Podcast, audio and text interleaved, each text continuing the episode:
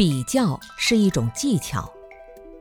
如果我们跟比自己差的人比，比了以后自己洋洋得意、自以为是、不可一世、傲慢得不得了，这种比就是凡夫的比较。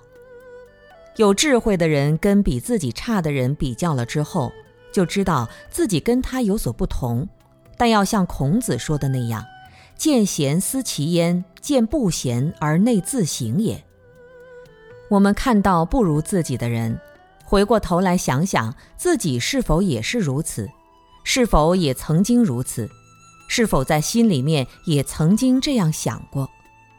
我估计大部分人都差不多。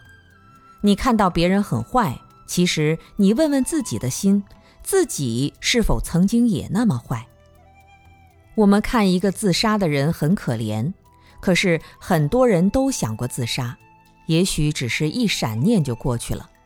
所以，我们看到别人不如自己，不要轻易生气，不要认为自己了不起。我们都曾经很愚痴，跟畜生一样，而我现在已经比他好了。那我们怎么办呢？我们不但不要觉得奇怪，不要自傲，反而要想办法使它改善，这就是智慧了。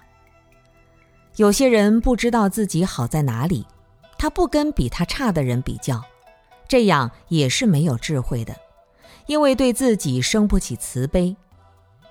有些居士家境好，工作也挺好，就是不知道该做什么。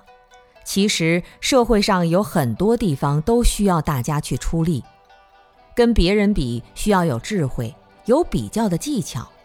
我们可以通过修学，在现实生活当中证实自己的智慧是否提高了，能不能离苦得乐了。现实的苦恼虽然是令人痛苦的，但我们通过努力修学，有定力、有智慧了，在比较当中的痛苦就会完全消失。看到比自己好的人，你变得更有希望、更上进；看到不如自己的人，你变得更有自信、更加慈悲，而且你还知道怎么去帮助别人，因为你也是从这条路上走过来的。这是跟别人比较时应该有的态度。